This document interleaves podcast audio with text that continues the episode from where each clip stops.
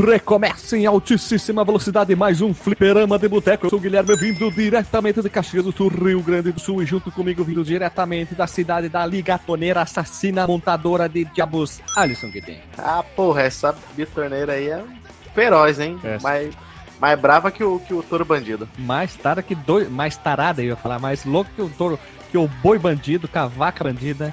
E também junto conosco, vindo diretamente de São Paulo, o cara que trabalha lá no Cataflã da Vida, o nosso amigo é agora analista, ó, analista de texto, nosso amigo Rodrigo. Rorrecha.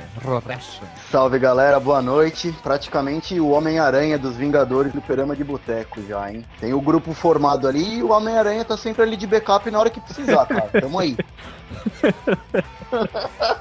E vindo diretamente do extremo norte, o cara que vai desafiar o, o Boto Rosa com um duelo de espada, Marcos Mello. Exato, exatamente. E uma coisa interessante, né? O, o Rodrigo, o, o Recha, que tá gravando com a gente, ele deve gostar muito de pudim, né? Pudim, cara? Por quê? Porque ele cata flan. Ah, muito boa.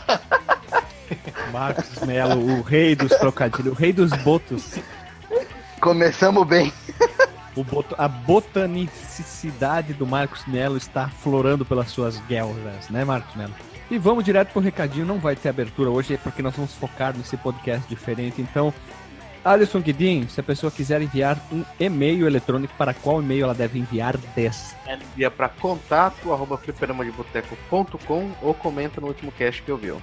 E o nosso Facebook and Twitter, facebook.com fdboteco e twitter.com fdboteco. O nosso Telegram, o WhatsApp azul. t.me barra fliperama de boteco. E agora não podemos esquecer que nós temos também o Padrim, ou Padrim, que é padrim.com.br barra FDB. Você puder ajudar a gente, vai ficar o link no post ou no nosso próprio site no menu. Clique lá e faça parte desse pa- apadrinhamento e roda a vinheta.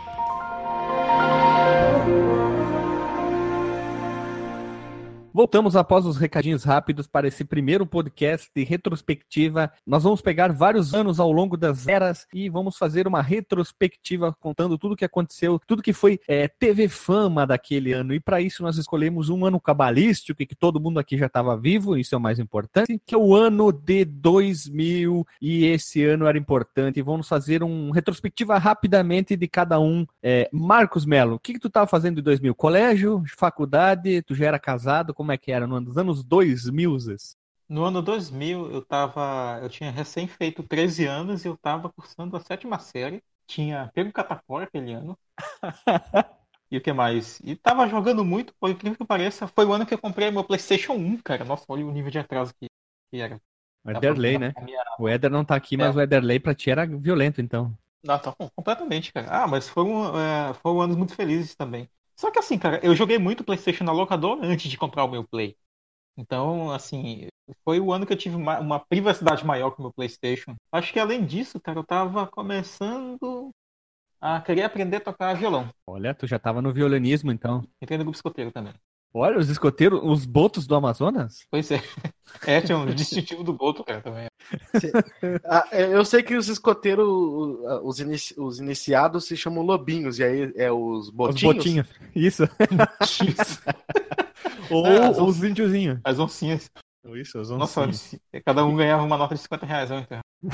Tu, Alisson, ano 2000, quem, quem que era o Alisson no ano 2000? Cara, o mais engraçado é que eu lembro mais de 99 do que do ano 2000, por conta do colégio que eu estudava, mas no- nos anos 2000 eu fui estudar no mesmo colégio, que era um colégio particular chamado Elo. Eu estudei só dois anos lá, o resto foi tudo em colégio público. Na virada, no, no final do ano, a gente teve uma palestra, tipo, veio a diretora conversar com todo mundo, pra todo mundo ficar calmo, ficar bem, porque o bug do Millennium era uma farsa e não sei o que, tá ligado? Tipo, cara, conversaram muita coisa, falaram sobre suicídio, falaram um monte de coisa, cara.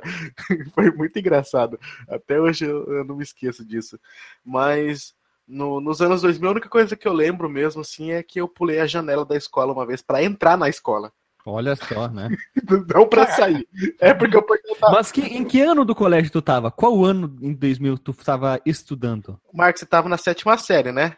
Eu tava na sétima série. É, então eu tava na sexta. Olha só, né? E eu estava no segundo ano do segundo grau. Olha só, queja você. E eu era um pimpolho que estava crescendo. Foi o ano que eu. Não, não foi o ano. Foi, foi 2000. Deixa eu ver. Foi 2000, foi dois, 2000 ano que eu estiquei, cresci horrores naquele ano. Eu cresci 21 centímetros naquele ano, tive problema de crescimento, era um anão, e de repente. Louco. E de repente, no final do ano, não tinha nenhuma roupa que servia. Eu estalava todas as juntas do corpo, joelho, aqui na bacia, na, nos cotovelos, nos ombros. Aquele. O, o óleo que fica no meio das juntas aí, meu corpo não conseguiu produzir o suficiente por tempo, pro, pro que eu cresci, e eu era uma pessoa para onde eu caminhar, fazia assim, toc, toc, toc, toc, toc todos, tudo instalava. E 2000 foi um ano legal, eu acho. Eu não lembro direito. Foi um ano que eu tive o cabelo mais comprido naquela época do colégio. Eu tava bem arteiro. E o resto é melhor deixar assim para não ter problema. E tu, nosso amigo Hash, que que tu tava? Quem tu eras no ano 2000? Bom, no ano 2000 eu já tava com 19 anos. Eu tava no segundo ano da faculdade. Aliás, fazendo pela segunda vez o primeiro ano da faculdade.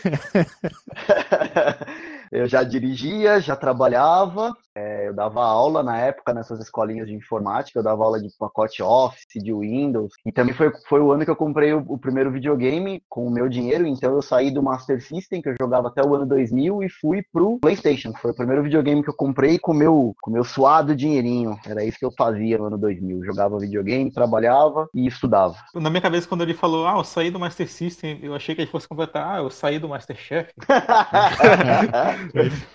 Ó, as ideias, né? Que, que faz um programa TV, né?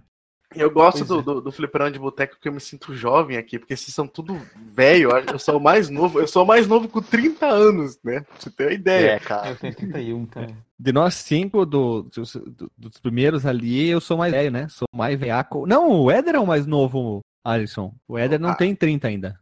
Ah, é mesmo, tá esquecendo. O Éder é mais novo. Eu sou mais velho, 3.4 de versão de software. Olha só, tô bem atualizado já. Boa noite. Dois mil anos de história. Daqui a pouco estaremos entrando no terceiro milênio. E como foi o último ano deste século? Uma odisseia. A aventura do homem ultrapassou as barreiras do espaço. Mergulhamos na essência da vida. Deciframos o genoma, o código que revela os segredos do corpo humano. Quais são os nossos limites na Olimpíada de Sydney? A vitória da ousadia. O país das chuteiras brilhou no pódio das raquetes. Com Guga, chegamos ao topo. Um ano de muita torcida, paixão na vida política. E a economia? Fusões e divisões no mundo globalizado. O fim da era Clinton e um impacto na hora de somar os votos. Um ano que nem os videntes imaginaram. A natureza escapou de qualquer previsão. E quem previu o colapso dos maiores símbolos da tecnologia? O Concorde caiu. O submarino explodiu. Somos reféns da vida moderna?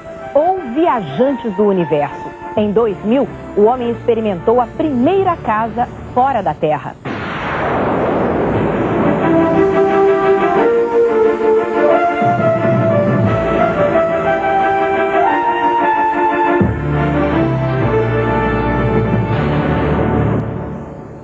Muito importante. Enquanto estiver ouvindo esse podcast, acompanhe a timeline na postagem que mostra os acontecimentos narrados.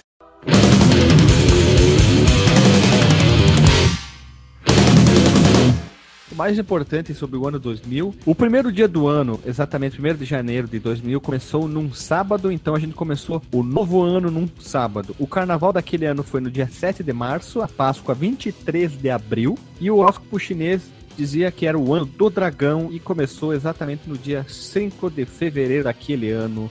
E nós vamos agora começar a pegar dados tudo quanto é coisa, é música, cinema, famosos, televisão, tudo que tiver do ano 2000. A gente não vai ficar fixo em videogame. Por isso é um papo de boteco, como a gente gosta de dizer é um papo mais solto sobre vários assuntos totalmente diferentes. O ano 2000 foi marcado, como o Alisson já falou, pelo famoso bug do milênio. Muita gente estava dizendo que as empresas iam fechar, os dinheiros, os dinheiros, olha só, os bancos iam ter problema e os caixas eletrônicos iam cuspir dinheiro para fora. O apocalipse estava chegando, os softwares iam pirar, mas tem uma explicação semilógica. Eu trabalhei numa empresa em Bento que ela já existia desde os anos 90. Eu fui trabalhar lá em 2006 e 99, eles contrataram uma quantidade grande de pessoas, se me engano foram cinco ou seis, para corrigir um sistema, um RP, gigante que eles tinham, né? Porque um RP cuida de uma empresa inteira, tem desde conta a pagar, contas a receber, bancos, enfim, tudo aquilo, para corrigir a parte do ano. O campo do ano só cabia dois dígitos e em relatórios ia dar, ia dar problema. Então o que eles fizeram? Contrataram uma galera para uh, aumentar o banco de dados de 2 para 4 dígitos e caber em vez de 99, 1999 e tinha muito relatório, muito programa específico para o cliente para ficar corrigindo isso, é, validação. Então eles contrataram uma galera de gente para fazer essa migração de sistema e teve muito sistema que poderia dar esse pau. Tanto que a Microsoft se, é, explicou que não ia acontecer nada, grandes bancos disseram que não ia acontecer nada, outras empresas de renome na época disseram não, se acalme, mas o povo maluco com certeza ficou, uma, ficou doido, disse que ia para os bancos sacar dinheiro. Vocês conheceram alguém que, que entrou em pânico achando que o mundo ia parar, a Terra ia parar de girar naquela época? Olha, Guilherme, não nesse ponto, mas como eu já trabalhava e eu já fazia faculdade na área, tinha mesmo uma, uma, uma, preocupação grande da galera. Eu lembro de professor comentando que ia ter que virar à noite lá do, do ano novo para acompanhar como é que os sistemas de, de RP, de SAP, de mainframe, principalmente mainframe, que era sistema legado, como é que ia se comportar. E eu lembro também que muito, muitas lojas, muita, muitos fabricantes de computador, quando já estavam fazendo anúncio, vendendo equipamento no, no, na época aí, já vinha até com uma etiquetinha lá preparado para o ano 2000, como se fosse uma grande mudança que tinha que ser feita na máquina para que isso acontecesse. Verdade, verdade né? É. O ano 2000 foi muito importante para muita gente. Todo mundo achava que ia chegar o futuro, a gente ia poder ter carro voador, né? A gente ia poder caminhar na Lua como se fosse uma coisa normal, a gente ia visitar outros planetas, a gente ia ter inteligências artificiais conversando com a gente no dia a dia e não aconteceu nada disso. E a gente já está quase no ano 2020 né? 20 anos depois e não aconteceu ainda nada também. Nós estamos em 2018 gravando isso. Em 2001, uma Odisseia no Espaço falhou miseravelmente bonito. Mas é legal ver que a gente evoluiu bastante desde os anos 2000. A gente nem sabia que ia ter tanta rede social. O celular ia fazer, ia ter, iam ter baterias que não duram nada. A gente ia ver compartilhamento de arquivos muito mais fácil, a gente gravar áudio em conjunto e lançar num site que seria o podcast, não tinha podcast ainda. Vídeo em conjunto, Guilherme? Isso, também YouTube não existia, não existia Facebook. Ah não existia WhatsApp, não existia Netflix como a gente conhece hoje. Tudo era diferente, era uma coisa totalmente diferente. Eu lembro de usar muito internet de escada e todo mundo, com certeza que está aqui, né? Tava usando internet de escada, o discador do IBEST, do IG ou qualquer coisa assim. Hoje a gente tem internet já com redes mais rápidas, com exceção do Brasil, lógico, né? Tem países com internet decentes, não, o Brasil não se enquadra nisso. E vamos começar logo os fatos mais marcantes. O bug do milênio, como a gente já falou, eu lembro muita gente falar isso na TV, dizendo que os, os computadores iam parar, mas não aconteceu nada. O meu não parou, o meu continuou andando e seguiu o baile adiante. Em 2000 a gente comemorou 500 anos do descobrimento do Brasil. Na verdade tá errado, né? O Brasil já existia, ninguém, só é. os portugueses que descobriram a gente, né? A gente já tava lá. 500 anos de invasão. 500 anos de invasão portuguesa. Por que os ingleses não chegaram? A gente não foi colonizado por ingleses, hein? Por que, que eles não foram para baixo em vez de para cima nos Estados Unidos? Teria sido muito melhor se eles tivessem vindo para cá e não português, espanhol, ou quem sabe os holandeses tivessem conseguido conquistar o nosso país e não ter sido expulso. Uma pena, uma pena. Nós tivemos um outro ano marcante que foi as Olimpíadas dos anos 2000. Vocês acompanharam as Olimpíadas? Eu acompanhei, cara. Só não vou lembrar agora de cabeça os detalhes. Assim, talvez se vocês puxarem algum eu, eu lembro aqui, mas eu acompanhei sim. Teve o Brasil sendo eliminado pelo, por Camarões, né? Partiu Eto, acabou! acabou o Brasil eliminado. Vanderburgo, Vanderburgo Lucherley era o treinador foi demitido, cara. Tivemos também. Como é que é o, a equipe revisamento 4 por 4, acho que eram nos 100 metros rasos 4 por 4, 4 corredores, que sim, mas 4 por 100. Vem o Brasil brigando por medalha. Os Estados Unidos na frente, o Brasil vem brigando por medalha. Tem ali por dentro Cuba. Cuba é adversário, o Brasil está em segundo. Vambora, Claudinei. Vambora, Claudinei. Ele pegou atrás, tem que passar o cubano. Vamos que é prata, vamos que é prata. Vambora, Claudinei. Estados Unidos vencendo. Vamos que é prata, é prata, é prata, é prata, é prata. É prata Brasil! É prata! Teve muitos outros fatos, mas o que mais me marcou foi isso aí. E o Brasil perdendo para Camarões a geração de jovens talentos, escolhida a dedo pelo comandante Vanderlei Luxemburgo, nasce para o futebol sob o estigma do fracasso. A seleção masculina sai da Austrália pela porta dos fundos. Ninguém esperava que contra Camarões o sofrimento fosse tão grande. Os erros de sempre, má pontaria. E o impossível aconteceu. Ronaldinho Gaúcho perdeu a bola. Marcos Paulo escorregou. Contra-ataque mortal de Camarões. E Imbami fez o gol da vitória. Gol de ouro que definiu a prorrogação a favor dos camaroneses. Um vexame. Por quê? E até um certo ponto vergonhoso para a gente perder da forma que nós perdemos. O time adversário com dois jogadores a menos, mas eles tiveram mais determinação, mais vontade. Ah, é difícil, né, de acreditar que acabou, né? A gente olha o nosso grupo, para a nossa equipe e vê a qualidade que tem e vê que a gente né, não tem mais chance de, de, de brigar pela medalha de ouro, saber que a gente vai ter que voltar para o Brasil, então tudo isso é muito ruim. O presidente abusou do direito de perder gols, abusou do direito de jogar errado. O adversário com dois a menos. Que existiu gol de ouro. Teve outros fatos. Gol de ouro, não. É, teve outros fatos, mas esse foi o mais importante aqui. O Brasil tava meio brocochô, que naquela época teve o Vanderburgo Lucherley, depois foi o Leão como treinador, aí o Leão foi demitido e entrou o Felipão para em 2002 jogar a Copa do Mundo e ser campeão. O, o Zagallo era antes do Vanderlei Luxemburgo, né? É, o Zagallo foi até 98, quando o Brasil perdeu, depois ele saiu, entrou o Vanderlei, que era um treinador ótimo na época, e caiu, foi o Leão, caiu e daí depois foi o depois teve o Felipão. A ciência, olha só, apresentou um dos maiores avanços, mapeou o DNA humano e agora esperar usar o uso nas medicinas. Projeto Genoma. O, gen, o Genoma. Eu lembro de ver isso na chamada, acho que foi do Jornal Nacional, alguma coisa assim, ou do Fantástico. Uhum. Sequestro do ônibus no Rio choca o Brasil. Quem lembra aquele sequestro? Eu lembro. No final o policial tentou matar o assaltante mas ele matou a refém sem querer. Virou filme até pelo cara que fez o Tropa de Elite, esqueci o nome dele, como é que é? Alguém lembra o nome dele? O Padilha. Padilha, Padilha fez um filme de, desse aí. Tem o Pinóquio, completou 60 anos. Quem aqui é o Pinóquio de nós aqui? Bem, meu nariz é pequeno. Eu, meu, meu é grande, grande também, cara, não posso reclamar não. Depois de sete anos, essa aqui é importante, hein? Depois de sete anos, o tema da vitória tocou na Fórmula 1 o Rubens Barrichello entra no estádio. Agora são três curvas. O torcedor alemão toca buzinas, agita as bandeiras da Ferrari. Capricha, Rubinho, capricha que é o seu dia. Capricha que é o seu momento. O Brasil inteiro vibrando por você. Aí vem Rubens Barrichello. E nós vamos ouvir o tema da vitória que há sete anos não tocávamos. Aí vem Rubinho na ponta dos dedos. Rubens, Rubens, Rubens, Rubens Barrichello do Brasil!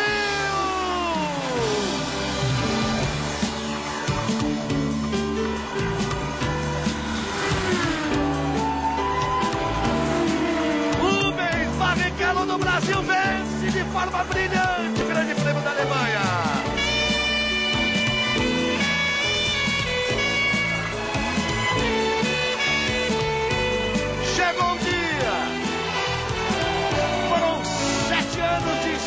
Fórmula 1 brasileira. De novo no alto do pódio. Aí a festa da Ferrari. Teria que ser assim. Teria que ser de forma dramática. E repare que eles festejam mais do que festejam normalmente. Livre mesmo, Rubinho. Só que o ar. Solta o cinto, bate no cinto, levanta no carro, faz o que você quiser. A bandeira brasileira. Valeu, Salta o cinto e levanta no carro. Ergue o seu punho. Viva seu momento.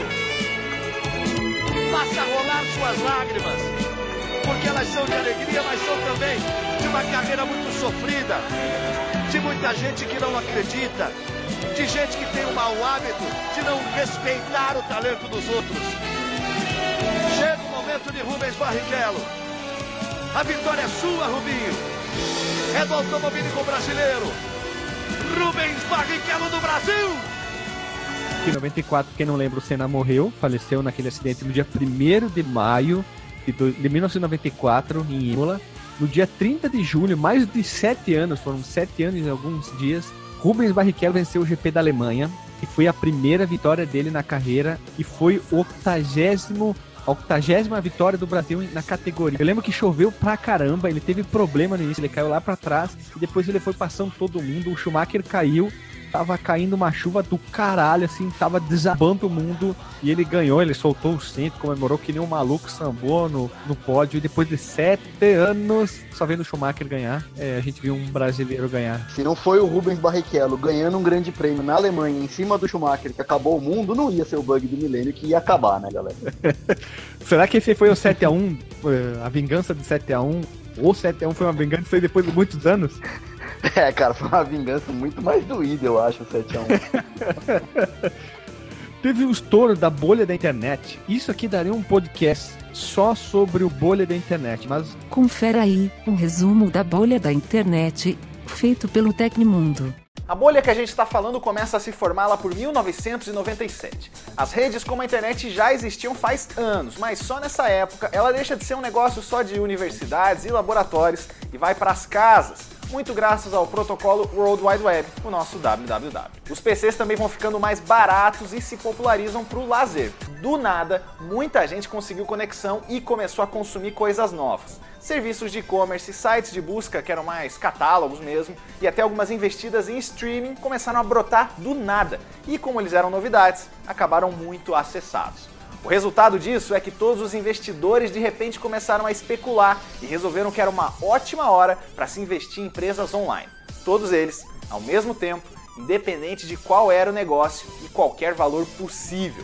E não eram só os gigantes do capital de risco que estavam nessa não, viu? Tinham também empreendedores novatos que não entendiam direito quais eram as lógicas dessa nova economia e aí entraram na onda. Várias delas que não tinham nenhum plano de negócios de longo prazo ou até uma possibilidade de render tanto assim, terminavam em .com, para mostrar né, que elas eram da internet, estavam online, enfim. Um dos nomes dessa bolha veio justamente daí. Um ano antes, alguém já tinha previsto essa crise. O presidente do Sistema de Reserva Federal dos Estados Unidos, Alan Greenspan, falou numa palestra em 96 que a gente estava numa exuberância irracional, ou seja, ostentando demais e uma hora isso ia dar problema. E aí a bolha cresceu. Empresas online começaram a valer demais e ações de Amazon, Yahoo, AOL e também de muitas empresas que você hoje nunca ouviu falar atingiram valores absurdos. Ó, em novembro de 98, a rede social TheGlub.com teve as ações subindo em 606% só no primeiro dia de venda. Em 99, 457 empresas nos Estados Unidos que liberaram IPOs, que são as ofertas públicas de ações, era a maioria de internet e tecnologia. Essa negociação de ações era toda feita eletronicamente na Nasdaq, que é basicamente formada por empresas de tecnologia e significa Associação Nacional de Corretores de Títulos de Cotações Automática. A edição de janeiro de 2000 do Super Bowl, que é a final super famosa aí do futebol americano nos Estados Unidos, e o horário de publicidade mais caro da TV no ano, teve 17 comerciais de ponto .com com grana para gastar. Outro pico foi a compra da Time Warner pela AOL, em uma das negociações da história da tecnologia de maior valor envolvido e também uma das que mais deu errado. Tava sobrando tanto dinheiro que o site iWon, que dava prêmios em dinheiro em troca de cadastros e jogo online, premiou norte-americanos aleatórios aí com 10 milhões de dólares em sorteios anuais. Essa supervalorização de empresas que nem eram tudo isso assim, e os investimentos feitos pelos ricaços que ou ignoravam conceitos básicos de economia ou não se importavam mesmo, foram inflando a bolha do mercado online cada vez mais. E você sabe o que, que acontece com uma bolha de sabão assim, né, quando ela cresce muito de forma desproporcional, não é mesmo? Em 10 de março de 2000, o valor do índice da Nasdaq, que é calculado de acordo com a intensidade das negociações, girava em torno de mil pontos. Mas a bolha fez esse valor ir para 5.048 pontos, um recorde absoluto. O valor combinado das ações lá na época era de 6 trilhões e 71 bilhões de dólares. Ó, a Nasdaq caiu 4% só no primeiro dia da bolha, especialmente porque gigantes como Dell e Cisco começaram a vender ações descontroladamente para desafogar as contas. Normal, né? Só que isso, somado a todos os outros motivos que a gente já citou, causou uma pane geral nos investimentos. A partir daí, foi só ladeira abaixo. Nas semanas seguintes, as ações despencaram de preço e os rendimentos de muitas dessas companhias não chegavam perto de compensar essa queda. Em 30 de março, a Nasdaq acumulava só 6 trilhões e 2 bilhões de dólares. Em 6 de abril, 5,78 trilhões. É isso aí. Em menos de um mês, quase um trilhão de dólares foi pelo ralo pela desvalorização, que no total foi de 75%. Até hoje, com os valores corrigidos, a Nasdaq não chega nem perto de atingir o índice recorde do estouro da bolha. O que, né, vendo o que aconteceu, é uma boa notícia até, né? Foram dois anos de terror para várias empresas de tecnologia. No fim de 2000, um quinto das empresas que fizeram aquela oferta pública lá em 99 fecharam as portas depois de verem os valores despencarem. O governo cortou algumas taxas de juros para reverter ou pelo menos amenizar a situação, mas não adiantou. Os atentados terroristas do 11 de setembro de 2001 só pioraram ainda mais o cenário econômico dos Estados Unidos. E em 2002, a Nasdaq atingiu o piso recorde. A gente tem três tipos de empresas nesse período. Olha só, tem aquelas que perderam tudo e deixaram de existir, as que ficaram ali na beira do abismo, se salvaram e seguiram funcionando mais ou menos, e as que souberam aproveitar o período e ficaram ainda maiores. Entre as que bateram as botas não faltam exemplos não, viu? A loja online pets.com vendia acessórios, rações e produtos variados para você cuidar do seu bichinho de estimação, mas fechou em novembro de 2000. A loja de moda boo.com teve o mesmo destino. A Flus.com, que era tipo uma moeda padrão de pagamentos dos mods do PayPal, fechou em 2001 sem dar reembolsos. E a The Glove, aquela rede social lá dos 606%, fechou com as ações custando 16 centavos de dólar em abril de 2001. Entre as do meio termo, dá para citar o Yahoo. A empresa tinha tudo para virar uma gigante, mas fez uma série de decisões questionáveis, inclusive antes, depois, durante a bolha, tipo comprar a empresa de rádio Broadcast.com por 5 bilhões de dólares, e descontinuar três anos depois. A AOL também nunca mais foi a mesma. As empresas do terceiro grupo são gigantes hoje em dia, olha só. A Amazon e o eBay sofreram algumas pancadas, é verdade, mas ainda são referência em comércio eletrônico. A própria Google já existia de forma tímida e esperou 2004 para a oferta pública de ações e não poderia ter tomado uma decisão melhor. Mas ó, vários negócios brasileiros também foram afetados. Muitas não conseguiram resistir, mas empresas nacionais como o Buscapé, o Dots, o Cybercook, o Oba Oba e o KD sobreviveram muito bem. A Booknet, por exemplo, foi rebatizada como o Bom e Velho Submarino. A partir da segunda metade dos anos 2000, a Nasdaq e a própria internet passaram por uma fase de reconstrução e estabilização. As gigantes andavam mais tímidas na hora de negociar ações e os investidores ficaram menos descontrolados e controlando também os próprios bolsos. Só que atualmente tem gente que diz que a gente está vivendo em outra bolha online e que ela está prestes a estourar. Quando os smartphones começaram a bombar, o mundo já viveu o perigo de uma bolha dos apps, já que qualquer serviço aí que fazia alguma coisa inovadora recebia milhões em investimentos. Agora, muita gente acha que as startups que recebem aí caminhões de dinheiro bem antes de entregarem resultado, ou até a explosão das criptomoedas, representam um novo perigo para a economia online. Quem lembra que a TV aberta bombava pra caramba, hein? A TV a cabo ainda era muito cara, escassa, principalmente na cidade que eu morava, não era todo mundo que tinha, então todo mundo que assistia Globo, Bandeirantes, SBT, né? Então todo mundo tinha a sua anteninha para pegar. Vocês assistiam TV ou vocês tinham eram abastados e tinham TV a cabo naquela época? Vou dizer o seguinte, cara, eu nem assistia TV, eu assistia desenho. Eu lembro claramente que eu tava viciado, assim, eu, eu, sei que eu ainda sou hoje, mas eu tava muito, muito, muito, muito mesmo viciado em Dragon Ball Z. Assistia na Bandeirantes. Ah, é, passava de tarde, né? Às três horas da tarde. A Bandeirantes começou a investir nessa época. Eu lembro que eu já estudava de manhã, então tinha como assistir de tarde. E eu tinha uma paixão platônica, cara, pela a apresentadora Kira. Ah, Malandrilson, hein? ah, Malandrilson. E também naquele mesmo ano de 2000, 26 de março, para ser exato, aconteceu a 70, eu acho que é secto, a 22 edição do Oscar, ou 72, eu acho que eu falei errado ou certo, não sei. Nós tivemos Beleza Americana venceu cinco prêmios, incluindo o melhor filme, olha só. Matrix, todos eles eram prêmios técnicos. Os filmes mais famosos do ano, teve. Ó, a lista é grande. Ó. Tivemos Gladiador, que ganhou o Oscar. Quase Famosos, ganhou o Oscar, roteiro original. Fica a dica, quem não assistiu esse filme, por favor, assistam. Vocês já viram Quase Famosos? que se passa nos anos não. 70. Puta, você tem que assistir esse filme. Vou dar um resuminho, hein? Não é Netflix? Não, acho que não. É um, é um dos primeiros filmes da Kate Hudson. Ela é bem novinha. É, é, um gurizinho que ele é um repórter do colégio. Ele escreve umas matérias sobre bandas de rock, isso nos anos 70, bem no início ali. E a, a revista Rolling Stones entra em contato com ele e diz assim: ó, tu vai acompanhar uma banda chamada Stillwater, que é uma banda fictícia. Tu vai acompanhar eles e escrever uma matéria sobre a banda. E ele viaja com a banda pra lá e pra cá e ele se apaixona por uma das grupos, que é a, a Kate Hudson, a Penny Lane, que é o nome dela, e tem outras grupos e tal ali. E ele vai acompanhando, acompanhando a banda e ele é muito fã do guitarrista. E o ator que faz o guitarrista é o Dr. Manhattan, é o mesmo ator ali, acho que é um dos primeiros papéis dele ali. E vale a pena muito assistir a, o filme, é muito bom, é legal. Tanto que ele ganhou como roteiro original, é muito legal o mesmo filme. Por favor, assistam esse filme, Quase Famosos, que é sensacional. É, eu vou assistir. Podem assistir que é bom, hein? Músicas das as músicas que a banda toca são legais pra caramba. É só procurar no Google aí, no YouTube, Stillwater, vocês vão ouvir, é legal. Teve um Hacking para um Sonho, Amnésia, O Tigre e o Dragão. Esse filme é Amnésia, esse filme é foda. É bom mesmo. Muito foda. Já vi. É um dos filmes mais, mais legais que eu já assisti. Eu acho bem ruim, cara. Eu não gosto. Não sei. É porque eu não entendi também. Deve ser por isso. É, isso ajuda, né? É Cara, eu, eu, eu tô igual a Glória Pires, eu não sou capaz de opinar. Temos também o Tigre e o Dragão, que ganhou como melhor filme estrangeiro, direção de arte, vi. fotografia, melhor trilha sonora, que é famoso, né? Premonição, o primeiro, que eu acho bem bacana.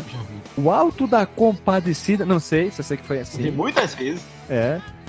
Amarrei a corda do arpão em redor do corpo, de modo que tava com os braços sem movimento. Quando ferrei o bicho, ele deu um puxavante maior e eu caí no rio. O bicho pescou você. Exatamente, João. O bicho me pescou. Pra encurtar a história, o pirarucu me arrastou rio acima. Três dias e três noites. Três dias, três noites? E você não sentia fome, não? Fome, não. Mas era uma vontade de fumar danada. Quando ele morreu, aí que eu pude acenar e aí vieram me soltar. E você não estava com os braços amarrados, Chico? Na hora do aperto, dá-se um jeito a tudo, né? que jeito você deu? Não sei. Só sei que foi assim. Eu conheci um sujeito em Cabaceiras que se encontrou com Jesus Cristo. Aonde, Chico? No céu. Diz que lá a Romaria é mil vezes maior que a de Juazeiro. Esse camarada me contou que viu Jesus Cristo sentado no trono com um monte de anjinho em redor, igualzinho na pintura. Ele me falou que o paraíso fica lá pelos lados da Bahia, por isso que o Cristo é escurinho. E contou como, rapaz? Você já tinha morrido? Não sei. Só sei que foi assim. T- Tivemos também Psicopata Americano, ó que legal. O primeiro filme do X-Men, Náufrago, Cowboys do Espaço, que eu acho bem legal. Erin Brockovich, que a Julia Roberts ganhou como melhor atriz. A bosta da adaptação do jogo Dungeons and Dragons, a aventura começa agora, que é uma porcaria esse filme. Bater ou Correr, o primeiro. 60 segundos, que dizem que é um dos melhores filmes do Nicolas Cage. Todo Mundo em Pânico primeiro, que, que explodiu naquela época. As Panteras. A Praia com Leonardo DiCaprio, que é legal. A Fuga das Galinhas, que é, se eu não me engano, é um stop motion, Marcos. É, o Sapucho, que eu vi muitas vezes também. Ótimo filme. Miss Simpatia, o primeiro. O Grinch, que ganhou o Oscar de melhor maquiagem, que é com Jim Carrey. É com Jim Carrey. É o primeiro filme do Chalamet lá, de história em quadrinho, que é o Corpo Fechado. Bom. Agora que tá pra sair o trailer de Glass, né? Então tá todo mundo em cima ali.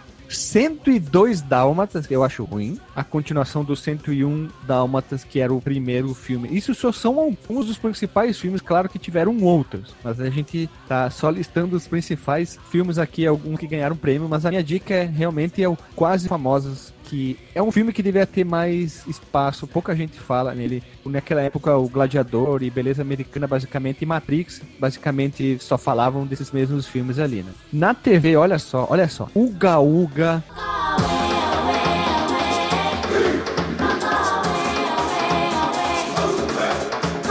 Passando na TV. Lembra? Pescador parrudo, né? É, Aue. Não, pescador parrudo não. Pescador, pescador parrudo é outro. Ah, é. Era Kubanacan. Uga Uga era aquela do Claudio Heinrich, que ele foi viver com os índios, daí depois ele, daí depois o vô dele encontrou ele, que era o Lima Duarte. Cara, era o Mogli brasileiro, né, cara? Isso, isso, isso, isso, que ele era o bonito. Como é que era o Tatua, Tatuapu era o nome dele, Tatuapu. Tatuapu. Isso. Aí depois teve a estreia da novela Laços de Família, do Manuel Carlos. Cavéia Fischer interpretou a Helena, que ele sempre falava sobre as Helena. E a cena clássica da Carolina Dickman, o quê? Cortando o cabelo, raspando o cabelo, que tocava a música da Le- Laura Fabian. E ela chorando. E tocava Save Me dos Hanson, que eu já contei a história aqui do podcast, do cara que, quando eu fui acampar, que só ouvia essas malditas duas músicas, cara, da Lara Fabian e Save Me dos Hansons, em looping, assim, ó, o tempo inteiro. Um volume notalo. O cara voltou vivo do acampamento, Guilherme? Ah, não, mas a gente tava do lado, a barraca do lado, com o som no talo, ouvindo só. Era Symphony X, Halloween, Black Sabbath. só a sonzeira. Interessante. Nós tivemos putaria da Copa João Avelange. Quem lembra disso? Quem acompanha o futebol naquela época? Eu lembro bem, Guilherme, disso aí. É, na verdade, foi porque, assim, aqui em São Paulo, na final da Copa João Avelange, era Vasco e São Caetano. Isso, que rou- foi roubado pro Vasco, hein? Foi roubado. Foi roubado pro Vasco. E, assim, como eu sou aqui de São Paulo, São Caetano era um time que, cara, tava todo mundo conhecendo agora e virou meio que o xodó da galera aqui em São Paulo. todo mundo tava torcendo pro São Caetano.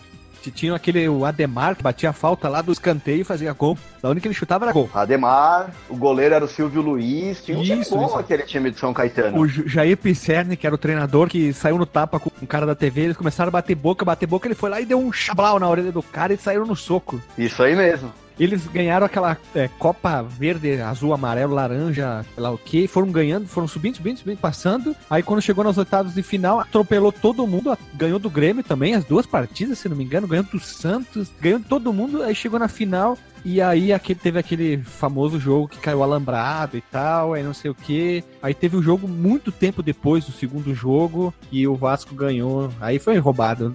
Se, se tivesse continuado aquele jogo, o São Caetano ia meter uma goleada no Vasco. É, e aí teve um lance interessante disso aí, porque quando derrubou a alambrada, entrou o Eurico Miranda em campo pedindo pra parar o jogo, porque o São Caetano tava arrebentando no jogo. Se o jogo continuasse, o São Caetano ia ganhar. Aí o Eurico entrou no campo, deu, deu, deu um rebu. Aí a Globo regaçou, meteu o pau duas semanas no Vasco. Quando teve o, o- o jogo da volta, o Vasco de sacanagem jogou com o logo do SBT na camisa, lembra? Não, isso eu não lembro. Porque a Globo ia ser obrigada. É, a Globo foi obrigada a transmitir o jogo por contrato, porque ia transmitir o jogo, e eles tiveram que mostrar o logo do SBT na camisa de todos os jogadores do Vasco, porque o Eurico Miranda ficou de linha.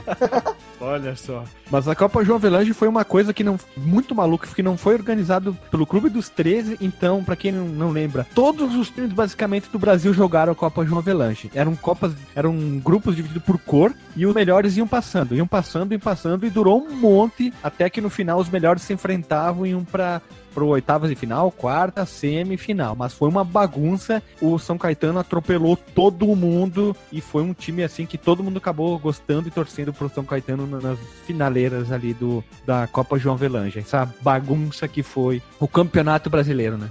E, e outro, e outro fato é, interessante dessa Copa João Avelange, que todo mundo reclama até hoje, é porque fizeram essa Copa João Avelange pro Fluminense voltar pra primeira divisão. É um dos, Porque o Fluminense estava na Série C. um dos vários tapetões, né? É, vai daqui, vai dali, foi da Série C direto pra Série A.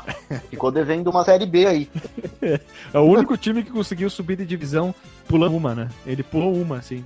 É. Nós tivemos também, no mundo dos games, dia 4 de março de 2000, no Japão, foi lançado o PS2 vulgo PlayStation.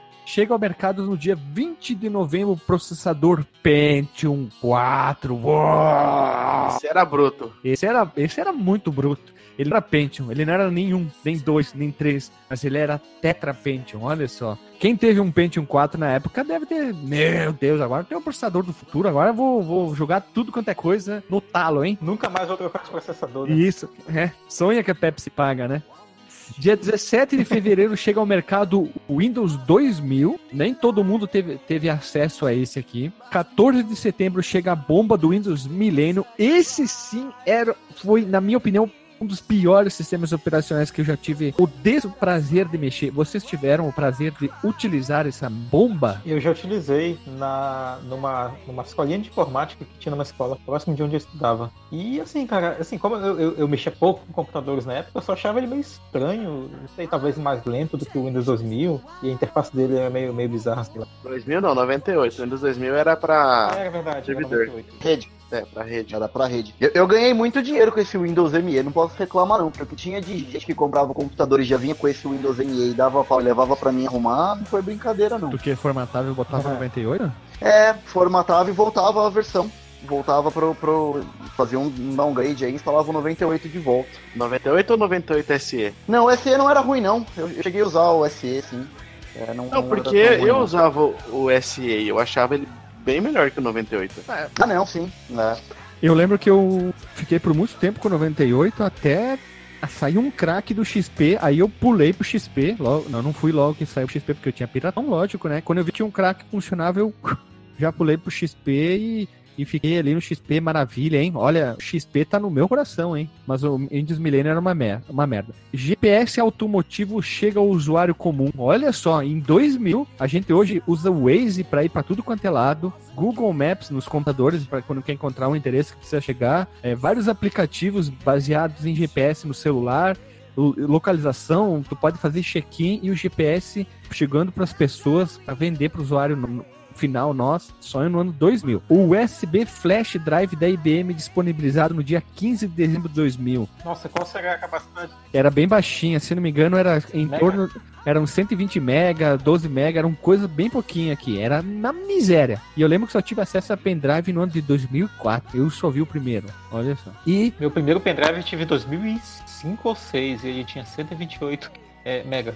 É, eu só vi, eu não tive. Eu tive meu primeiro em 2006, meu primeiro pendrive. E o primeiro The Sims chega às lojas. Olha só, o primeiro jogo de uma sequência multimilionária que muita gente jogou, muita gente se perdeu tempo nesse jogo, esse simulador de vida. Não sei se vale um podcast. Eu não, eu não participaria porque eu não, praticamente joguei o quê? Três minutos de The Sims na vida, no máximo no máximo. Eu, eu acho que vale porque o The Sims, eu não sou um grande fã, já fui, mas não sou um grande fã hoje, mas o The Sims foi tipo meio que uma revolução do que era o, o bichinho virtual. Que é basicamente um jogo que você tem um bichinho. É a digivolução do Tamagotchi? É, tipo isso. É uma digivolução de um Tamagotchi. Porque o primeiro, você ficava preso dentro da sua casa. Você não podia sair no vizinho, essas coisas. Então era as coisas aconteciam sempre dentro da sua casa. É, assim. Uma curiosidade, o, inicialmente The Sims, ele, os primeiros projetos deles, ideias, era um simulador de casa. Tu tinha que pagar as contas e coisas assim. Tu não ia controlar as pessoas, os moradores lá dentro. Tu ia controlar a casa.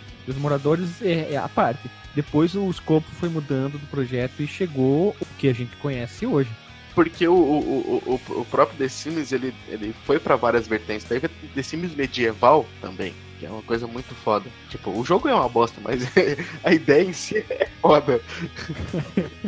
então, não assim, a Lily Gava que ela jogou The Sims, ela conhece mais que eu. Eu conheço bosta nenhuma de The Sims. E nós vamos pular agora pro próximo assunto, que é musical, né? Musical bem legal, tem muita coisa, muita coisa para falar. É muita música single CD show que aconteceu, então vamos lá. Dia 12 de maio, a Britney Spears lança seu segundo álbum do estúdio, Oops, I Did It Again, se tornando um dos maiores vendidos da década de 2000. Eu lembro que tu botava na MTV só tinha Britney Spears, Britney Spears, Britney Spears, Britney Spears, Oops, I Did It alguém direto isso. Nossa senhora, não sei se vocês conseguiam ver na casa de um amigo, algum lugar. Vocês viam também na MTV a Britney Spears? Eu não via muito na MTV, mas eu, eu, é, eu, confesso que eu ouvi algumas músicas dela, incluindo a que tu tá mencionando aí, a Upside Down Again. Ah, eu lembro nessa né, música aí. É famosinha, então eu lembro mais ou menos. Só que eu lembro tocando, tocando na rádio, né? Porque MTV eu não tinha acesso, não. Não tinha TV a cabo. E aqui na minha cidade não, não pegava na, na programação normal. Era só na cabo. Eu também não tinha TV a cabo. O, em Curitiba foi gravado o MTV ao vivo da banda Raimundo. E é o último trabalho do Rodolfo nos vocais, na frente do grupo. Depois, logo em seguida, ele cai fora, né? Que tem, ó, ah, tem aquela pavorosa música reggae do Maneiro, que eu acho uma babaquice sem tamanho. Qual que é? Canta aí. Não sei o que, não tem dinheiro, papel, não tem papel pra cagar. Aquela do papel pra cagar. Ah, era legal essa ah, é, é ruim, é ruim. Vai, eu não consigo gostar, eu acho a música muito bosta. Foi nessa época que eu comecei a desgostar de Raimundos, assim, muito forte. Mais em 99, assim, bah, eu deixei de ouvir assim com muita força. Muita força, porque eu já tava ouvindo Slayer, então não dá, né? E, ocorre na cidade de São Paulo a sexta edição do Video Music Brasil 2000, produzido e transmitido pela MTV Brasil. Não assisti, porque não tinha MTV, só via na casa dos outros, né? Linkin Park, no dia 24 de outubro, lança seu primeiro álbum do estúdio intitulado Hybrid Theory ou Hybrid Theory, enfim, cada um pronunciava de um jeito que era, que era pra ser o nome da banda, né? Eu assisti, eu tinha esse álbum original, velho, eu gostava demais, demais mesmo desse CD do, do Linkin Park. É, teve muita gente, eu assisti, assisti às vezes na TV, vinha alguma coisa assim, com, bah, achava legal, que era uma chance de ter, tentava procurar no casar, que tinha na época para tentar baixar, né? Dia 30 de outubro, o YouTube lança seu álbum de estúdio chamado All That You Can't Leave Behind, que vendeu só 12 milhões de cópias graças ao single Beautiful Day, que tocou isso em muito lugar. É tema de formatura, coisa típica direta essa música, que tem um. Ela é bem good vibe, né? Bem pra cima, feliz. Né? Eu jurava que você ia falar Beautiful Boto.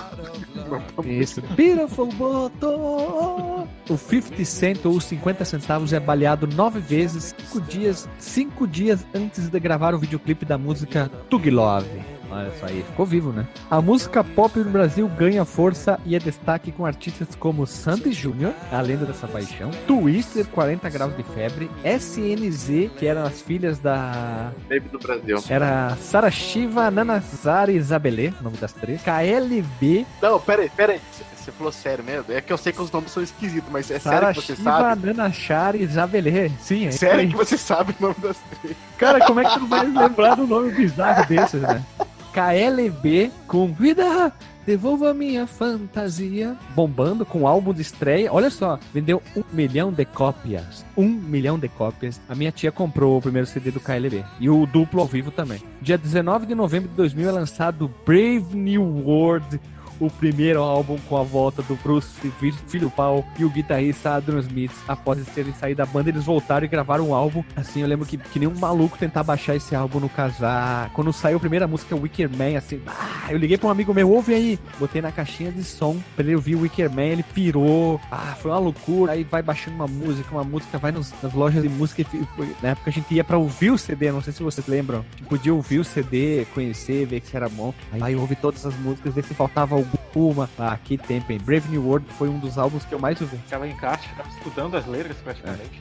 Brave New World foi um dos álbuns que eu mais ouvi na minha vida naquela época. Bah, eu ouvi pra caramba e era maluco. E quando teve o show do Rock in Rio, eu gravei em VHS e assisti bilhão de vezes aquele show. E eu adorava. E o show é muito bom mesmo. O Rock in Rio lá, o Live in Rio lá, o Rock in Rio é muito bom mesmo do Iron. 28 de fevereiro se, se lança o Steve Upper Lip depois de um hiato gigante do Hard as a Rock, que é um álbum bom pra caramba. Eu gosto pra caramba do Steve Upper Lip. Eles ficaram 5 anos sem lançar nada e, e vieram com um álbum bem bom. Eu gosto pra caramba desse CD. Eu acho um dos melhores do ICC. E agora vem uma das melhores, hein? O Belo lança o seu primeiro álbum solo depois que ele saiu do Soweto. Hã? Desafio. É o desafio o nome do álbum? Eita. Esse, esse é o mais importante do ano. o do Belo? Sim. Ah, não. Eu só lembro da Mel, minha boca como o céu. Temos outros álbuns lançados naquela mesma época, não tão importantes como o do Belo, mas tivemos a coletânea 1 dos Beatles, uma banda muito legal que eu, pude, eu tive a oportunidade de ver ao vivo, que é The Helicopters com High Visibility. Essa banda já acabou, o guitarrista solo, que era o principal, faleceu e tal, a banda acabou, mas é muito bom, Helicopters é bem legal, o primeiro álbum deles é muito bom, é um álbum bem, bem, bem legal, assim, bem, bem, bem rock and roll, bem visceralzão. Bon Jovi lançou Crush, depois de um hiato grande do These Days, eles lançaram o Crush com It's My Life, que é um sucesso pra caralho, né? Black Crowes and and Jimmy Page, que é aquele ao vivo que eles gravaram junto com o Jimmy Page, que eles não gravaram nenhuma deles porque eram outra gravadora, que é muito legal mesmo, é bem legal mesmo esse CD. Ó. Lembro do meu irmão comprar e ouvir bastante. A Madonna lançou Music, o Pantera lançou o último álbum que é o Revision to the Steel, que é porradão pra caralho. O Rhapsody lançou Down of Victory, que é um outro épico deles. O Halloween lançou The Dark Ride, que é um álbum mais obscuro, não tão bem visto. O Dio lançou Mágica. O Papa Roach lançou um CD chamado Infest. O Nightwish lançou Wishmaster. Black Label Society lançou Stronger Than Death, que é bem legal, esse CD é o segundo. O Immortal, que é a banda de black metal norueguês, lançou Damned in Black. Esse é bom, hein? Eu gosto bastante desse dele aqui. E a estreia da banda After Forever com Prison of Desire, que é a, a banda do atual vocalista do Nightwish, a Flori Jansen. E o Halford lançou Resurrection, que é bem legal. Eu tive acesso a esse CD meio que sem querer. É, é bem bom mesmo, é bem legal esse CD. Nenhum deles é melhor que o da, da Britney Spears. E do Belo. do Belo. Vocês têm alguma observação antes de passar mês a mês e finalizar essa retrospectiva? Alguma observação sobre esses últimos itens ou faltou algum item? É claro, né? Faltou os jogos, os joguitos. Um dos, uma lista aí com alguns jogos importantes da época, né? Começando com estoura a cabeça da Blizzard, que foi o Diablo 2, Deus Ex. É o primeiro Deus Ex pro Play 2. Tivemos Shogun Total War, Counter-Strike. Counter, Counter-Strike. Counter-Strike, mas é interessante falar assim, ele já era um mod, um mod antes, ele foi lançado em 99, mas comercializado em 2000. Isso, isso, isso. É, é, Isso. Saiu Legend of Zelda Majora's Mask. Majora's Mask, a pronúncia correta, hein? Vagrant Story também saiu. Resident Evil Code Verônica também. Perfect Dark. Olha só, Perfect Dark. É aquele do 64, né? Isso. Saiu também o Final Fantasy IX. Final... Sério? 2000? 2000? Não lembrava disso. É, de 2000. Sim, joguei demais, velho. Sabe qual outro jogo que saiu em 2000 que a gente já gravou podcast, Alisson Guedin? Tem vários, mas pode falar. Marvel vs Capcom 2 The New Age of Heroes. Link no post do nosso podcast especial junto com o Machine Cast e o Jogo Velho. Achei que tu fosse falar que era o Banjo Tui, que nós também falamos dele no podcast do Banjo. É verdade, saiu. Eu ia chegar, eu ia, eu ia em etapas, né? Também tem o Soldier of Fortune. Power Stone, que tem uma galera. É, Power Stone que tem uma galera que gosta. Pokémon Stadium 2. Link no post do nosso episódio de Pokémon que nós gravamos com Cueca. o Cueca. Eu ia falar chinelo. FIFA 2001, é, é, as pessoas, ah, mas, mas 2000, sim, FIFA que sai do ano é sempre do ano seguinte, então em 2000 saiu 2001, 2001 saiu 2002, tanto que nós estamos em 2018 saiu 2019, só pra deixar bem claro, né? Outro que a gente já gravou também, Tony Hawk Isso. Pro Skater 2, ou Tony Hanks Pro Skater 2, a gente certo falar. Nossa senhora, só clássico. Dino Crisis 2 também lançou. Esse é muito bom. Outro clássico aqui. Escape from Escape from Monkey Island. Baldur's Gate 2 Shadow of M tem uma legião de fãs. Não é, eu por acaso não se enquadro nesse. Não entro, não entro dentro desse aqui. Paper Mario, olha, Paper Mario, olha quem diria. Kirby, Kirby 64. Também Metal Gear Ghost Babel pro Game Boy. Muito bom, eu joguei muito também. Tu jogou esse do Game Boy? Eu joguei, mas é claro que eu não no Game Boy, né? Joguei no emulador já, né? Depois. Não achei o cartucho. Mas eu tinha um Game Boy. É, tem também que saiu o Street Fighter X e no mesmo ano saiu o Street Fighter X 2. Eles não custava errar uma vez, tinha que errar duas, né? No mesmo ano ainda. Eu joguei bastante isso aí. Eu também joguei. Ah, não, é, é só uma piadinha, né? Tivemos também, olha só, Metal Slug 3, que a pronúncia é certa, Mega Man X5 e Mega Man Legends 2, Tomb Raider Chronicles, Top Gear Hyperbike, a gente já gravou sobre toda a franquia de Top Gear, link no Porsche. Eu tô putaço na segunda parte. Tivemos Turok 3, mas o que, Alisson, que nós tivemos naquele mesmo ano? Midnight Club Street Race. Olha só. 4x4 Evolution. Ah, pensei que era novela. É novela? jogo da novela. É, a novela 4x4. Tem, tem o joguinho da, da, da Chicken Run lá, Fuga das Galinhas lá. Saiu também o o Jack Chan pro Play 1, o Stunt Master, que também é um clássico do Play 1, né? Muito bom. Teve um jogo que é demais, que é Sandy Júnior A Aventura Virtual. Nossa senhora, hein? Olha, jogaço, hein? Jogar. Não, Tá, outro clássico da SEGA aqui, cara. Space Channel 5, da repórter que dançava. Hum, olha só, Marcos Mello, hein? Abusado, hein? E tivemos Carmageddon TDR 2000. Já gravamos sobre Carmageddon, link no Porsche também. Nós tivemos também Rayman Jr., Res- Ridge Racer 64 também. Sonic Pocket Adventure, Sonic Shuffles, tivemos Sky of the Odyssey, Star Wars Battle for Naboo, Episódio 1 Obi-Wan Adventure, tivemos também eh, o jogo do Jack Chan, lógico, já falado, e também Legend of Mana, Chrono Cross. Chrono Cross é de 2000? Chrono Cross tá aqui, 2000, ah, de 15 de agosto. Olha só, eu não lembrava mais disso. O mais importante é o Chrono Trigger, brincadeira, que é o meu, eu gosto mais. outro jogo que revolucionou também foi o Driver 2. Driver 2 é de 2000? É, 2000, isso eu lembro. Caralho, quanto jogo, cara. Teve até... É? Ah, temos um aqui, ó. Guilty Gear X ou X, Grand Prix 3, Indy Race 2000, Jet Set Radio, o Banjo Tui, que a gente já gravou do Banjo Kazooie junto com o nosso amigo com o Emanuel Braga. Nós tivemos mais também Siphon Filter 2, tivemos mais o que, meus amigos? Mais o que jogo que saiu naquele... Daikatana, o fracasso Daikatana. Olha só, Resident Evil 2, velho. É de 2000 também. Olha, mas nada supera Daikatana, hein? Um jogo daquele ano, hein? Porque foi uma bomba, hein? Rally Change 2000 também. Mario Tennis. Teve o Thief 2, The Metal Age também, que é um puta jogo. The King of Fighters 2000. Olha só, né? Breath of Fire, Breath of Fire 4, Breath of Fire, Breath of Fire. Quake, olha, Quake Arena. Quake 3 Arena. Olha só, cara, que quanto jogo, hein, velho? Eu achei que não tinha tanto jogo na. Tinha, tanto jogo tinha sido lançado naquele ano, hein? E muito jogo bom, mano. É, o pessoal acha que o ano de 98 é o melhor, mas não. 2000 tem muita coisa, hein?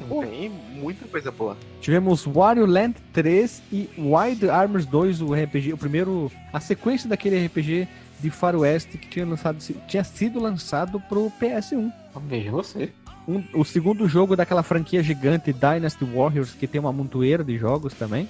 E fechamos por aqui a lista de alguns jogos só, a gente deixou de fora alguns. Se você lembra de algum outro importante, comente nos comentários. Agora de passar mês a mês, dando uma pincelada rápida aqui, ó. Em janeiro, 2 de janeiro, enchente no sul de Minas Gerais deixa 20% da população desabrigada. Eu lembro de ver muito isso na TV. A Bolsa de Valor de Lisboa negocia já em euros no dia 4 de janeiro. Eu lembro de quando anunciaram o euro, hein? 8 de janeiro estreia a série Dawson's Creek na Rede Globo. Quem lembra disso? Passava no sábado de tarde. Eu lembro. Eu via. A estreia da terceira temporada do programa Fantasia no, no SBT. Isso tudo dia 8, hein? 14 de janeiro, o Esporte Clube Corinthians Paulista sagrou-se o primeiro campeão mundial de clubes na história pelo Campeonato Mundial de Clubes da FIFA de 2000 em cima do Vasco na cobrança de pênalti. Aquele mundial lá, o Corinthians e o Vasco jogaram demais. Muito. Esse, esse aí é aquele, aquele mundial que não existe? É, esse mesmo. 18 de janeiro, vazamento do duto da Petrobras derrama mais de 500 mil litros de óleo na Baía de Guanabara. Uh, até hoje, hoje acontece isso. 21 de janeiro, eclipse lunar total visto por, principalmente nas Américas. 24 de janeiro, Rivaldo eleito o melhor jogador de futebol do mundo da FIFA. Ê, saudade quando o brasileiro como eleito o melhor do mundo, hein? E 31 de janeiro, médico britânico Howard Shipman condenado à prisão perpétua pela morte de 250 pacientes. Olha o que a gente foi resgatar, né? Mês de fevereiro. 17 de fevereiro, lançamento do sistema operacional Windows 2000.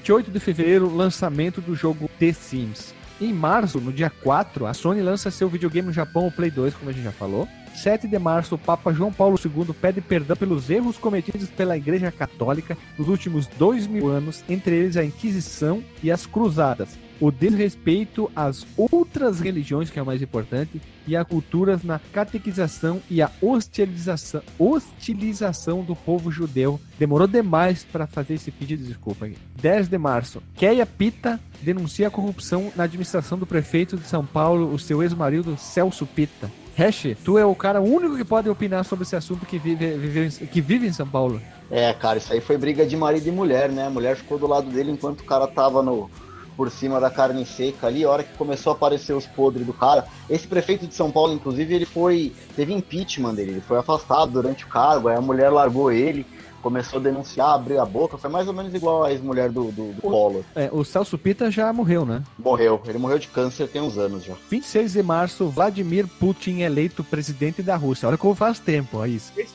esse aqui é o que tá agora? Não, não, Putin. É o Putin? o mesmo? É o Putin. É o Putin. Cara, eu confundi com o Baleshnikov, aquele que vivia bêbado. Ele, ele tá 18 anos de, de, de presidente? Gorbachev. Gorbachev, isso. Isso. Em abril, olha o mês de abril. Dia 3 de abril estreia o programa do João na Globo. Ele voltou pra Globo. Foi muito legal que quando ele estreou, ele foi falar sobre o padrão de qualidade da Globo. Aí eles fizeram uma brincadeira. Cortaram o áudio dele e ele ficou falando, falando, falando, e as pessoas não, não ouviam o que ele, ele tava falando, nem, a, nem na, em casa, na TV. E ele falou, falou, falou, falou, falou, falou. Aí quando ele terminou, ele falou: É, isso é uma anedota, uma anedota sobre o padrão da Globo.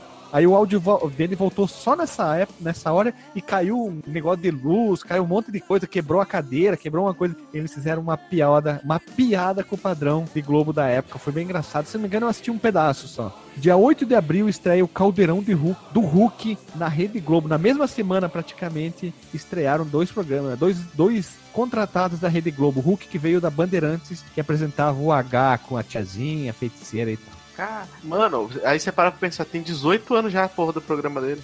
É, pra te ver. Em maio a gente não encontrou nada. No mês de junho, no dia 1 a Rede Gazeta fez a separação com a rede CNT e termina a parceria da emissora, que antes eram duas, né? Agora está em uma nova programação de televisão brasileira no canal 11 e as outras, e, a, e as outras emissoras no Brasil. E a rede CNT está na Grande São Paulo pelo canal 26 em UHF e atual canal 27 em as emissoras de todo o Brasil. Eu assisti algumas coisas na época dos anos 90. Dia 8 de julho é lançado Harry Potter e o Cálice Sagrado, o livro, tá? Não é de fogo? O Cálice de Fogo. Em julho, nada. No mês de agosto, 17 de agosto, terminam Você Decide na Rede Globo. Quem lembra disso, hein? Programa que muita gente assistia, passava na quinta-feira. Depois não lembro se mudou, foi pra terça, enfim. Eu lembro da quinta-feira só. Esse é aquele, aquele carinha lá que morreu lá, que tava na, na Band, não é? Marcelo Rende, não, Não, Você Decide era assim, tinha um caso e no final tu escolhia se ele tinha que fazer a opção A ou Mas era o, era o Rezende. Era o Não. Rezende que apresentava, não era? É, o, o Rezende era o linha direta. Ah, é? Isso.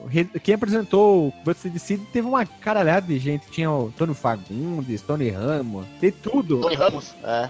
Em setembro, no dia 15 de setembro, iniciou os Jogos Olímpicos de Verão em Sydney, na Austrália. E dia 24 de setembro terminou Punk, a levada da breca na SBT. Olha só, o mesmo mês, hein? Duas coisas. No mês de outubro, no dia 14, estreia Altas Horas na Rede Globo. Outro contratado da Rede Globo, mais dois do SBT e um da Bandeirantes. Ele ficou um tempo na geladeira e botaram o programa dele no sábado de madrugada e lá se passaram 18 anos. Qual que era o nome do programa dele no SBT mesmo? Que era bem legal o nome. É o Programa Livre. Isso, Programa Livre. Tinha muito, teve muita banda que foi lá, inclusive o Kiss foi lá, Creator, uma banda de trash zona alemã, se não me engano, alemã foi lá tocar também. Em novembro a gente já falou É, algumas coisas. Era, era outra coisa, né, cara? É, o Programa é Livre era bem mais legal do que essa porcaria que é outras horas. Quem que é o Kiss perto do Engenheiros do Havaí que tocou lá? Teve muito, teve é, personalidades de fora, uma caralhada foram pra lá e, e apareceram no programa ali.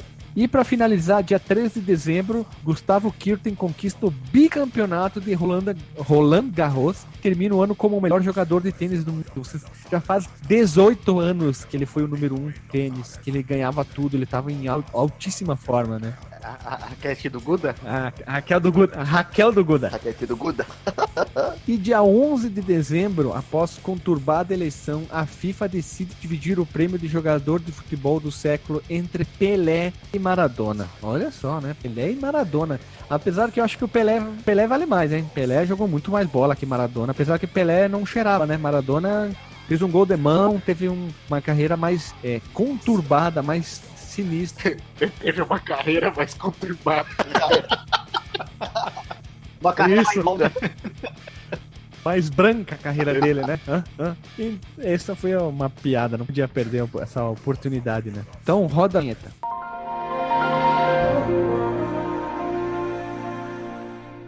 Voltamos após a vinheta e vamos pro disclaimer. Marcos Melo, qual é o teu disclaimer sobre o ano 2000 ou esse podcast como queira tratar? Eu acho interessante esses levantamentos históricos, de forma geral, né? Mas sobre os anos é muito bacana, cara. A gente volta no tempo, quase literalmente, né? Eu, é, é- Nessa época eu tava com 13 anos, então, tipo, eu lembro de muita, muita coisa assim, que tava acontecendo na vida, é, dos filmes que eu assisti na época, que a gente levantou aqui, fez levantamento de vários deles. Faltou a gente falar de mais, de, ah, mais jogos, né, e tal, teve outras coisas que a gente jogou, outros um pouco mais underground que eu vi aí da lista, mas talvez não vale a pena a gente citar aqui, porque espaço é limitado, né? Inclusive a gente tem que dar o espaço para vocês ouvintes aí citarem nos comentários, né, o que vocês viveram naquela época, o que vocês assistiram, o que vocês jogaram, assim como a gente fez aqui, né? Não sei, va- vamos, vamos fazer uma, uma rifa, né, de qual vai ser o próximo ano do qual a gente vai falar aqui no podcast. É isso aí, vamos pensar bem o próximo ano. Alisson, qual é o teu disclaimer sobre o ano 2000? Ah, como eu disse, né, o ano 2000 foi um ano muito bom pra games também, que é o, o que eu mais lembro da época. Acho que é só o que eu mais lembro na vida, deve ser só videogame. e, e, e- e as pessoas falam, ah, o ano 98, 98, 98, caralho, todo ano tem alguma coisa boa, cara. Tipo, um jogo que eu acabei de ver aqui que eu gostava muito, que eu lembro que quando lançou fiquei doido, que era o Age of Empires 2 The Conquerors, a expansão, e aquele jogo é tipo, mudou muita coisa do, do Age of Empires e deixou ele sensacional. E então acho que vale a pena continuar fazendo essas esses Paranauê, assim, esses podcasts sobre eh, anos específicos. Marcos, bem rapidinho, qual o ano, um ano bacana que tu acha que seria legal a gente fazer uma retrospectiva? Diz um ano ali, que vem agora na tua cabeça, sem pensar muito. 1994. 1994, ano do Tetra e morte do Senna. E tu, Alisson? Se eu fosse escolher um ano, talvez o próximo, 2001 ou 2002, porque tem algumas coisas bem interessantes. Não, não, não pode ser ano 2000. Tem que escolher um ano maluco, senão fica muito, um atrás do outro, fica fica, fica ruim, enfim, perde a, objetividade do Aí podcast. ferrou, né? Porque eu sou o mais novo, então minha lembrança é, é, é, é curta, né? Nos anos 90 tem pouca coisa. Mas tu não precisa estar vivo, tu não precisa estar vivo no ano, tu pode pegar um ano tipo de 1880. Ah, então tá. Nossa, você vai falar da Revolução Industrial, né? Então eu quero falar 1976. Tá bom, então, tu escolheu o ano, pronto, ó, bateu o martelo, acabou. Hash, qual é o teu disclaimer e qual o ano que tu acha que seria bacana de escolher pra gente gravar? Que a gente podia falar um pouco de 82, o comecinho da, da década de 80, eu acho que tem bastante coisa legal pra gente falar. Acho que 82 é um bom ano pra gente falar. Uma das mais, mais injustiçadas da história, entre outras coisas. e de disclaimer, cara, é, é, engraçado como a perspectiva muda, né? É, eu sou de 81, ano 2000 era futuro há muito pouco tempo atrás, né? Hoje a gente já tá falando de 18 anos atrás. Então passa muito rápido, as coisas mudam e evoluem muito rápido. É... E gravando esse cast, hoje eu me senti mais ou menos igual aquele tiozão que você troca ideia. O cara falou, ó, eu quando cheguei aqui, ó, isso aqui era tudo mato. mais ou menos igual a gente fez hoje, né, cara? A gente já tinha uma certa idade, nos anos 2000 a gente pegou muita coisa do que a maioria dos ouvintes, ou muitos dos ouvintes que estão ouvindo a gente agora, sequer vivenciaram ou sequer lembram dessas coisas que a gente comentou aqui. Então passa muito rápido. O negócio é aproveitar e esquentar muito a cabeça com coisa pequena, vamos viver a vida.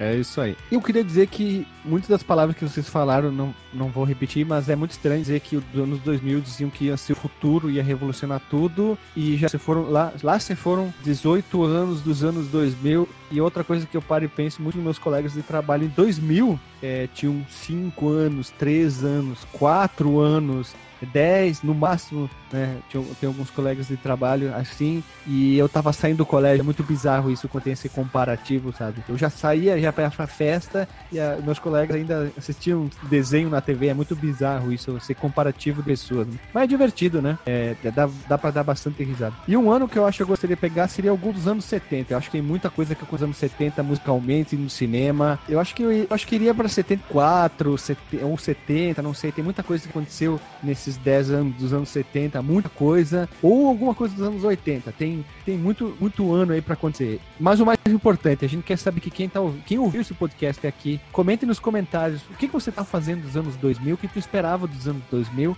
onde você tava no colégio, faculdade, tinha pai, mãe, o que que tava fazendo, o que que, que, que lembra dos anos 2000. Comente aqui pra gente fazer um drop só com esses comentários de vai ser bem legal, bem divertido para ver as histórias de cada um. Pode ser um paredão, uma bíblia, não importa. Quanto maior, melhor.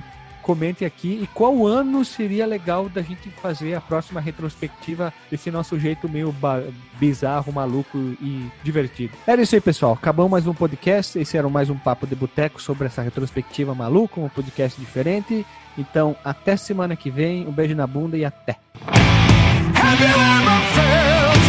The future is the past,